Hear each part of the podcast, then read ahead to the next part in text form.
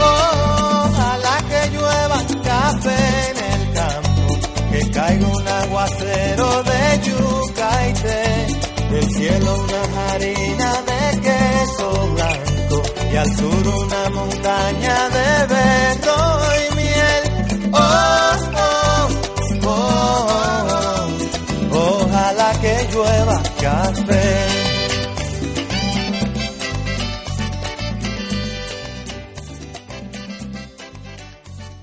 Hola a totes i a tots. Avui tinc la, la satisfacció de començar un programa nou, un programa que tenia molta il·lusió de, de poder-lo arrencar, i és de l'agricultura, del camp. I he trobat a una persona que me, me dona molta sensibilitat per l'amistat que tinc en ell i, a més, de que vàrem estar treballant junts molts anys. Molts anys pot ser 25 anys en la mateixa empresa. L'aprecio molt i per sort d'ell sobretot i de nosaltres com a veïns de Faura ha pogut superar un percans de salut i està en perfectes condicions. Sempre tindrà alguna bugia un poquet eh, estropaeta, però en definitiva té bons colors i, i es veu a muntó bé. Esta persona és José Gil Pérez, veí de Faura i un gran professional de l'agricultura. Bona vespre, José. Hola, Enrique. Bon vespre. Com te trobes? Jo te veig molt bé. Bueno, pues anem recuperant-se a poc a poc, no? Aquestes coses, pues, n'hi ha que agarrar-les una miqueta paciència i poquet a poquet tornarem una altra vegada hasta puguem arribar. Estic molt, molt content de veure't com estàs perquè he viscut moltes dies al teu costat. Està clar que tu estaves en l'horta, jo estava en l'almacén, però la relació ahí estava. Eh? Com a veïns i com a, i com a companys de treball. Eh, la teua documentació de la finca sempre plegava a l'almacén i sempre te ve el teu nom per allí, no? els papers signats per, per tu. Eh? Sí. Hem treballat els dos per la Universitat de Pascual Hermanos. No? Molt bé. Ha sigut una universitat molt important per tots els que han treballat allí, eh, José? Sí, sí, sí, sí. És una empresa eh, pues, eh, en fi, magnífica, sobretot per les persones que tenien ganes de dependre coses i, bueno, i això s'ha sigut tot, no? Hem treballat una bona empresa. Molt bé. Jo sé que, que tu mos vas ensenyant moltes coses de lo que és l'horta, perquè en l'empresa esta de Pascual Hermanos tot el que és l'horta ho vares tocar, des del camp de les taronges al camp de les betualles, Sí, així eh? és. la fruta, ho vares tocar tot. Eh? I, I jo crec que, que tu eres un, una persona, un professional de l'horta. Sí, jo sóc un professional sense títol, no? però professional, ja t'he dit, de... Bueno, antes diuen que així en estos poblets, quan mos parien, caiem dins l'orla eh? del taronxer, i des d'ahir hem començat a formar-se en l'agricultura. José, eh, m'agradaria que mos digueres de què penses con parlar. Per exemple, avui que comencem, però avançamos en els pròxims programes, què parlarem? Què mos parlaràs? Bueno, jo vos puc començar a contar el tema de l'agricultura pues a partir des que, del temps que jo la vas conèixer, no? O sigui, farà 50 anys, entonces estava l'auge de la taronja i paulatinament, des d'entonces hasta ara, en tots els temes que jo conega algo, pues aniré contant-vos. Molt bé. Perquè tu ja, ja has observat de que ha canviat prou de, de l'època que estem ara a fa això 50 anys ha canviat prou, veritat? Sí, ha canviat moltíssim, moltíssim. Entonces, en aquella època, eh, el ser llaurador era ser un jardiner, eh, se feien faenes en el camp que avui en dia estic segur que n'hi ha molta gent, que, gent jove sobretot, que, que les desconeix i que, bueno, ha sigut això. Ara és abaratar costos, abaratar costos abaratar costos. Però aquest abaratament de costos eh, repercuteix abandono de les terres, no? Sí, perquè ja deixa de ser rentable les xicotetes eh, parcel·les en cítrics, i, bueno, pràcticament en quasi tot, no? I n'hi ha, ha que modernitzar moltíssim, eh, n'hi ha que canviar el sistema de, de cultiu en estarongers, en cultiu en tot en general, i això costa molts diners, i n'hi ha molts llauraus que això no se ho poden permetir. I tu què creus que ha pogut ser el més influent? El, el, el tempera, la temperatura de, de, del clima, el, el tema comercial, eh, les altres competències d'altres postres, què, què, què ha pogut generar este... Jo, jo pense que el canvi climatològic és fundamental. Antes n'hi havia una frontera que marcava hasta on se podia arribar en cítrics. Eh, eh, resulta que, que després vingué també la tecnologia en què en una gometa pues, se portava l'aigua on tu volies i ficaves la quantitat de gotes per minut pràcticament que tu volies en cada puesto. Això també ha canviat molt perquè resulta que antes es regava manta, ara pues, la goma tu la fiques hasta per la mateixa muntanya, jo he fet algunes proves de ficar eh, bròcoli per la muntanya, perduda, i criar-se, o sigui que això també. I després està la part comercialitzant. La, la, la part comercialitzant eh, les grans cadenes de distribució han fet molt de mal a la taronja. L'han portat sempre com a que vostè eh, aparaten els costos de la, de la taronja a la venda perquè tu vagis a comprar el que ells volen que compres i han pagat en eixa manera han pagat molts diners els valencians. Perquè se comptava en les cooperatives José, i al final les cooperatives tampoc han ajudat al, al, al propietari del, del, del camp i tal. No, no perquè la cooperativa pues, entra un poc triomf, triomfalment no? en què n'hi havia que tindre gent tot l'any, n'hi havia que pagar eh, sueldos eh, fixes de, de, de manteniment, n'hi havia que n'hi ha molts gastos que s'acumulaven que, que, bueno, a lo millor una campanya de 4 o 5 mesos n'hi havia que pagar els 12 mesos. I això... Els pues, costos fixes estaven... Molt bé, molt bé, molt bé. Era, ahir el que guanyava, per dir-ho d'alguna manera, era el soci que tenia un familiar treballant. Claro. Perquè, clar, el que no el tenia... Claro. Era de la taronja de la taronja no podia treure molt. Claro, claro. Clar. I això és el que feia desangrar a la cooperativa, claro. no? José? Sí, sí, sí. A més, les cooperatives, pues, per desgràcia, no sé, la part de la Ribera penso que funcionen prou bé, però esta part d'ací tampoc ha sigut un, eh, un lloc, un puesto on la cooperativa pues, triomfara, no?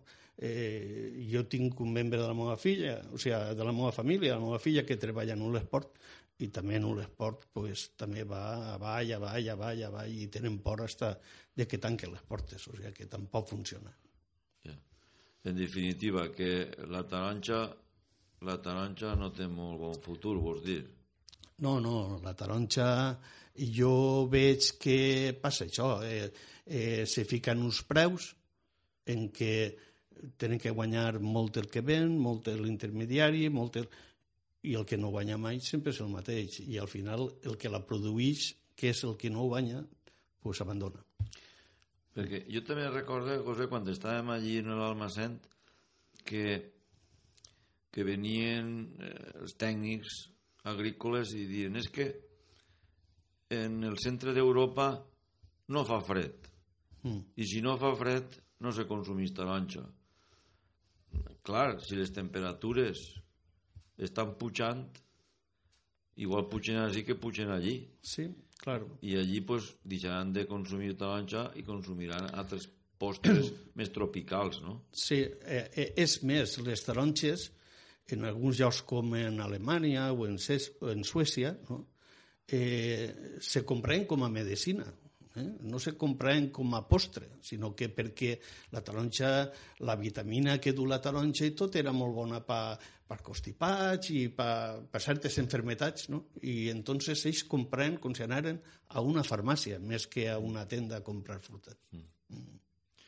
I clar, després a, a plegar ja els, els iogurts i Clar. tot això, i la competència en, en un temps eh, de caloreta, pues la taronja no se consumeix. En definitiva, que així, a poc a poc, José, què et creus? Que vindrà un altre cicle de canviar la producció d'este roba que vivim? Perquè fa molts anys n'hi havia molta vinya. Eh, pot ocorrir que n'hi hagi una transformació de, de plantacions? Bueno, se està intentant, no?, en, en plantar aguacates i alguns, alguns productes tropicals. També és fàcil que potser vinga un altre canvi climatològic i en vez de anar fent calor, vinga a fer fred, perquè això passa moltes vegades durant la història de, de, en este món, no? De que no és la primera vegada que n'hi ha un temps càlid i un temps gelat. Ara estem en un temps càlid, igual pot canviar i que vinga fred i tornar una altra vegada a limitar la zona de cultius de taronges en els puestos que, que, que faça molt de fred i, bueno, i que, que canviarà l'assum de la taronja i l'assum de les, de les demés coses igual. El que està clar és que en la campanya d'un guany que s'està acabant ja, mm. però que ja el taronxer podria estar ja preparant-se per la pròxima, alguns ja estan florint. Mm. Eh, què pot passar? Ara, per exemple, avui m'ha paregut escoltar de que ven uns dies de fred, altra volta. Eh, què pot passar, José? Sí, pot vindre una baixa forta i cremar eh, la flor, cremar les mogudes, paralitzar-ho, i si vinguera després calor una altra vegada, pues podria una altra vegada florir i ser taronges del temps. Diuen que hasta el mes de maig, hasta la flor del mes de maig, és taronja del temps. Després ja és taronja de repom, que diuen que ja no s'aprofita per O sigui que fins al mes de maig encara, Eh, és encara taronja podem tindre esperances de que... Claro, claro. O sigui, la flor que ixara, que la puga xelar, no passa res perquè Pot, Pot tornar, tornar a eixir. Pot tornar a eixir. Molt Pot bé, tornar molt a bé. eixir. Claro, quan més se retrase és freig, en cas de que vinguen, ojalà no vinguen mai, però en cas que se retrasaren els freds, quan més se retrasa el fred, més mal fa en el cultiu. Eh? Perquè floreix, eh, o sigui, xela la, la flor i, i bueno, després no dona temps a eixir la flor en el temps que deu d'eixir. Ja. Jo, per exemple, tinc ahí en el corral una figuera eh, en una planta, en una maceta gran, i, i, i quan toca fer figues no me'n fa. I ara, i ara me trau fulla i tot, Ja, saps? ja. I, I deuria d'estar sec, deuria d'estar seca la figuera. Vull dir que a lo millor és el termòmetre de l'oratge que està fent Claro, la figuera claro, que tinc claro, al les corral. plantes i les persones Claro. que seguim sobre el temps que està No? fent. És claro. temps, i, i anirà de puto culo la, la, la, la, la, la figuera esta. En definitiva, José, que estem en un, estem en un món de lío e inclús una temperatura eh? i que tindrem que anar reciclant reciclant les nostres produccions a, a les noves temperatures. Claro. Eh? Així el problema que n'hi ha és el següent. És que nosaltres no ens han ensenyat altra cosa només que plantar i cultivar taronjats. I és que n'hi ha que reciclar-se primer. Són les persones, són els llauradors. Cosa que no ho veig cap puesto. Jo no veig cursos de conselleria, d'agricultura, ni de res, de que reciclen la gent, de que, diga, de que es quirden i que diguen, bueno, anem a canviar, anem a provar, però no, això sempre ens han deixat a la nostra sort i així n'anem.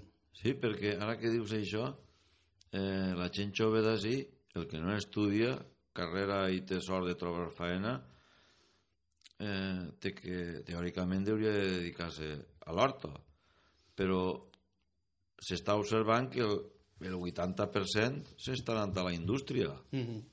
Per lo tant, pot quedar un 20%. Claro. Però aquest 20% no s'està preocupant molt per l'horta.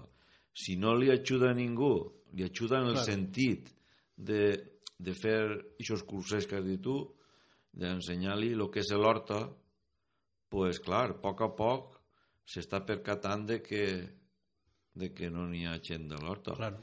Jo recorde que farà any i mig varen, fer, varen parlar ahir en Juan Cueco de que si podien anar els crios de l'escola a veure com tenia que arrencar les queriguilles. Mm. I, i m'havia alegrat que portar els crios allí, bueno, els havia portat Vicent, el Garcés, el Favero, però m'havia agradat veure'ls perquè algun crio sabia que anava a aparèixer baix la terra la querella. Eh? Però la majoria era com si fuera un, un huevo Kindle, d'ixos. No sabien lo que anava a eixir d'ahí. Sí. I quan havien vist que una quereguilla, diuen, ui, una quereguilla! Eh, I, i, I això com pot ser, no? Se, se, segurament pensaven que la querellia aixia com les màquines de cafè, que Sí. sí. ficaves el- el- l'euro i així. Això te donava a entendre de que ni en l'escola, No, no, no, això pues, està... eh, ni en l'escola eh, saben com funciona això. Te- Tenint en compte una cosa, que vivim en una zona que, vulguem o no vulguem, és agrícola, o sigui, és la mare de, la, de tot és l'agricultura, no? I nosaltres estem en un terreno que tenim un clima especial, en una terra que és boníssima, en, en aigua, en tota la tecnologia que hi ha, però, bueno, pues la, des, eh, la, la, la tremenda desconeguda és, en este cas, l'agricultura per part dels xiquets i, i, i d'algunes persones que, que no són tan xiquets. Però imagina't en Madrid, per exemple, igual se pensen que les querelles estan dalt d'un datailer. Eh? Perquè, bueno, ja m'hi diràs tu a mi, si així en València els xiquets no saben on estan les querelles, pues, pues imagina. Bueno, pues això. Pues molt bé, José. Eh, crec que la gent estarem desitjos de, de tornar a escoltar-te en el pròxim programa i ja mos parlaràs d'una cosa més concreta. Avui hem parlat més a nivell general de lo que ha pogut influir de que l'agricultura sin este rogle, bueno, este rogle i generalment en, en tota la comunitat, no? Però bueno, nosaltres coneixem de més prop el que ens ocorreix per així. Hem parlat d'això un poc en general i ja en el pròxim ja ens comentaràs d'una cosa més concreta. Eh? Pues nada, moltes gràcies eh? Eh, per pensar en mi i al mateix temps pues, per, per pensar també que, estoc, que soc jubilat i que, bueno, que ara que s'acaba la faena de lo que antes fem, pues, també podem ajudar a lo millor a fer una altra classe de faena, no? Ensenyant el que nosaltres pues, mos han ensenyat. Jo crec que serà molt important el que vas a ensenyar, igual que els altres col·laboradors que estan així en la ràdio, eh, tots tenen molt que ensenyar, perquè en esta vida, José, tu ho saps, que tots els dies estem en condicions d'aprendre algo. I, I en este cas, en l'horta, crec que ho tenim que aprendre quasi tot. Sí, Eh? sí. N'hi ha que apretar, n'hi ha que apretar. José, moltes gràcies per acceptar la meva invitació de, seguir, de, de, de xerrar amb mi i comentar les teues, les teues experiències, els teus sabers i t'agraïs molt que és que és acceptat parlar en la ràdio. Nada, moltes gràcies a tu i així per lo que faci falta. Gràcies, José. Café en el campo, peinar un alto cerro de trigo y mapuey, baja por la colina de arroz graneado y continúa el arado con tu querer.